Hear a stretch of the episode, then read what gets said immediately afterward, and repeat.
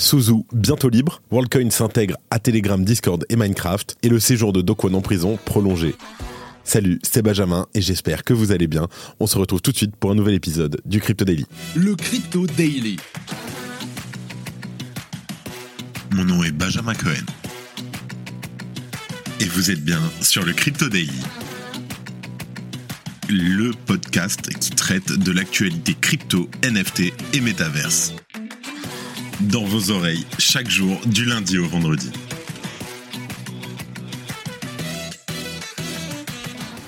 Et en première news, on a Suzu, le cofondateur de House Capital, qui devrait être libéré à Singapour après avoir subi un interrogatoire de deux jours. Pour rappel, Suzu, qui a été arrêté en septembre, aurait coopéré et répondu aux questions relatives à la faillite de TreeIC, bien que les fonds soient toujours redevables de 3,5 milliards de dollars à ses différents créanciers. En deuxième news, WorldCoin a lancé le World ID 2.0, une version améliorée de sa fonctionnalité d'authentification avec des plateformes majeures comme Shopify, Mercado Libre, Reddit, Telegram et même Minecraft. On en parle dans un instant. Et en dernière news, Dokwon, le fondateur de Terra, restera en prison au Monténégro jusqu'au moins le 15 février 2024, une prolongation décidée par le tribunal de Podgorica. On vous explique tout ça dans quelques minutes. Mais avant tout ça, et comme d'habitude, le coin du marché. Here comes the money. Here we go.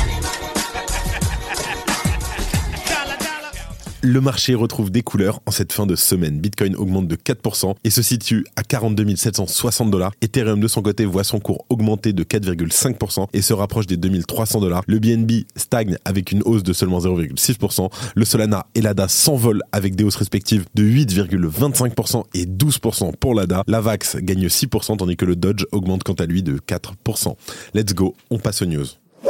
Et on commence par la première news, donc Suzu, bientôt libre. Alors Suzu, l'un des fondateurs du fonds en faillite Capital, devrait être libéré avant la fin du mois, après avoir subi un interrogatoire approfondi de deux jours à Singapour. Pour rappel, au mois de septembre dernier, Suzu avait été arrêté à l'aéroport de Changi à Singapour. Il semblait tenter de fuir le pays suite à un refus de coopérer avec Teneo, la firme chargée de la liquidation de Tracy. Un mandat d'arrêt avait aussi été déposé à son égard ainsi qu'à celui de Kyle Davis, autre cofondateur de Treehouse Capital, mais ce dernier est toujours en fuite. Une décision de 4 mois d'emprisonnement avait été décidée à l'endroit des deux individus. Et durant ces deux jours d'interrogatoire, Suzu a dû répondre aux nombreuses questions du liquidateur Teneo, auprès de qui il s'était d'ailleurs engagé à coopérer avant son arrestation. Les avocats de Teneo ont ainsi interrogé le cofondateur de Tracy sur la façon dont le fonds s'était retrouvé en faillite sur la localisation des actifs selon des personnes sur place. Ces mêmes individus ont indiqué que Suzu devrait être libéré sous peu pour bonne conduite. Et selon Teneo toujours, Suzu et son acolyte Kyle Davis sont redevables d'environ 3,5 milliards de dollars via Treehouse Capital à leurs divers créanciers. Le fonds avait fortement été impacté par la chute de l'écosystème Terra. Treehouse Capital n'était notamment pas parvenu à répondre à un appel de marge concernant un prêt Bitcoin auprès de BlockFi. On note que la procédure entre Suzu et les représentants de Teneo se déroule au civil dans la mesure où lui et Kyle Davis ne font pas l'objet d'accusations criminelles à Singapour. Pour autant, au début du mois, l'autorité monétaire de Singapour a interdit aux deux compères de participer à des activités lucratives dans le pays pour une durée de 9 ans. Alors que Tracy doit 3,5 milliards de dollars à ses créanciers, Kyle Davis et Suzu pourraient quant à eux devoir verser 1,3 milliard de dollars à Teneo. Le liquidateur les accusant d'avoir procédé à des opérations avec levier, alors même que le fonds crypto était déjà sur le point de faire faillite. Et du coup, toi, tu comprends la crypto? Bah écoute, ouais, hein, c'est plutôt simple. Hein, D'un point de vue technique, euh, tu regardes, là c'est une bougie clairement, elle est ascendante. Après t'as ton schéma épaule tête épaule, classique. Tu retraces ton fibo et puis là tu shortes tes positions. Bon après, euh, tout dépend de la macro bien sûr. Hein. Hein? Ah bah évidemment, la macro, ouais. Mm. La crypto est un langage. Si vous n'y comprenez rien, on vous le déchiffre. Chez CoinHouse, nos pros parlent crypto et français et vous expliquent les infos du marché sans vous submerger. En deuxième news, WorldCoin s'intègre à Telegram, Discord et Minecraft. Alors WorldCoin, cofondé par Sam Altman d'OpenAI, a dévoilé une mise à jour complète de sa plateforme d'identité World ID 2.0.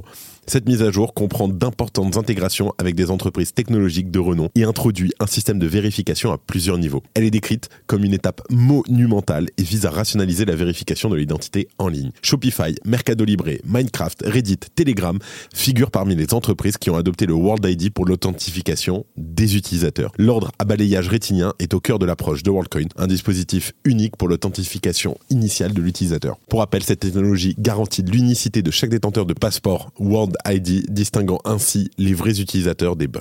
Malgré les inquiétudes concernant l'utilisation des données biométriques, Tools for Humanity assure que les scans ne servent qu'à la vérification initiale et ne sont pas stockés. Le nouveau World ID 2.0 permet aux utilisateurs de confirmer leur humanité auprès des applications et des services sans révéler leurs identités, offrant ainsi donc une alternative au système d'authentification World ID 2.0 introduit aussi plusieurs niveaux de vérification pour répondre aux différents besoins des utilisateurs. Le niveau de base renonce au scan rétinien et permet aux utilisateurs de s'authentifier sur leurs appareils, ce qui élargit l'accessibilité. Le niveau Orb Plus, lui, exige que les utilisateurs authentifiés par Orb s'authentifient à nouveau sur leurs appareils à chaque connexion, ce qui offre une sécurité accrue. WorldCoin affirme que ces nouvelles fonctionnalités aideront à réduire les pertes liées aux bots sans que les utilisateurs aient à divulguer leurs informations personnelles aux applications.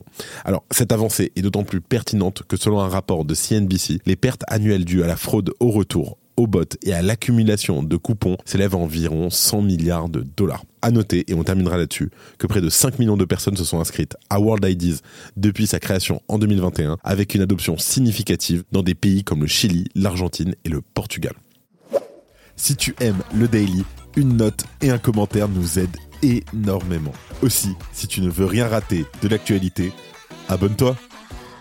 Et en troisième news, le séjour de Dokwan en prison prolongé. Alors, le cas Dokwan fait débat dans la capitale du Monténégro, qui fait la une de la presse spécialisée depuis que le fondateur de Terra y est détenu dans le cadre d'un mandat d'arrêt international. Désiré par les États-Unis et la Corée du Sud, qui veulent l'entendre, entre autres, sur l'effondrement du stablecoin UST, Dokwan est pour l'instant en prison à Podgorica. Les deux juridictions auraient d'ailleurs demandé au Monténégro que le fondateur de Terra passe davantage de temps derrière les barreaux. Marija Rakovic, la porte-parole de la Haute Cour du Monténégro, a informé Bloomberg que le tribunal de Podgorica avait décidé de prolonger l'emprisonnement de Dokwan jusqu'au 15 février 2024. À noter que sa peine normalement devait prendre fin vendredi prochain. Les motivations derrière l'allongement de ce délai n'ont pas été indiquées, mais il est probable que cela soit dans l'optique d'assurer que Dokwan ne tente pas de se cacher le temps que la justice statue sur sa demande d'appel. Alors cette demande qui porte sur l'extradition de Dokwan vers les États-Unis est actuellement à l'étude par la cour d'appel de Podgorica. Chacun des deux pays adresse des accusations particulières au fondateur de Terra.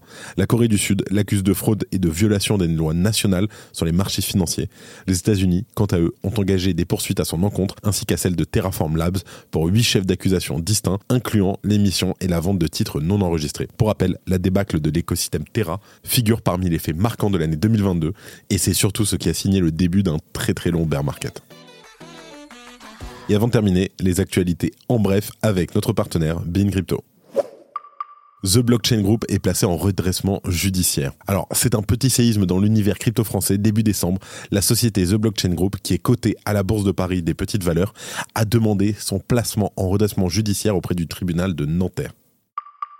Ubisoft dévoile la date du mine de son premier jeu blockchain. Ubisoft a annoncé la date de lancement des NFT Ethereum pour son premier jeu blockchain original, Champions Tactic Grimoria Chronicles, prévu pour le 18 décembre.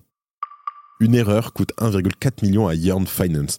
Alors le protocole Yearn Finance a annoncé qu'une erreur de script a entraîné la perte de 63% d'une position dans son trésor, soit 1,4 million de dollars sans affecter bien sûr les fonds des utilisateurs. Justin Sun veut rassurer ses clients. Justin Sun a assuré que les actifs détenus sur HTX et Poloniex sont 100% sûrs après le piratage du mois dernier, ce qui a entraîné le vol de plus de 200 millions de dollars sur les deux plateformes. Coinbase va proposer du trading crypto spot aux institutionnels hors US. Alors Coinbase a annoncé que les investisseurs institutionnels sur son exchange international peuvent désormais accéder à des services de trading de crypto spot. C'est la fin de ce résumé de l'actualité du jour sur le Crypto Daily. Évidemment, pensez à vous abonner pour ne pas rater le suivant, quelle que soit d'ailleurs l'application que vous utilisez pour m'écouter. Rendez-vous aussi sur Twitter et LinkedIn pour d'autres contenus d'actualité exclusifs. Je crois que j'ai tout dit, faites attention à vous, et moi je vous dis à demain. C'était Benjamin pour le Crypto Daily. Merci et à très vite.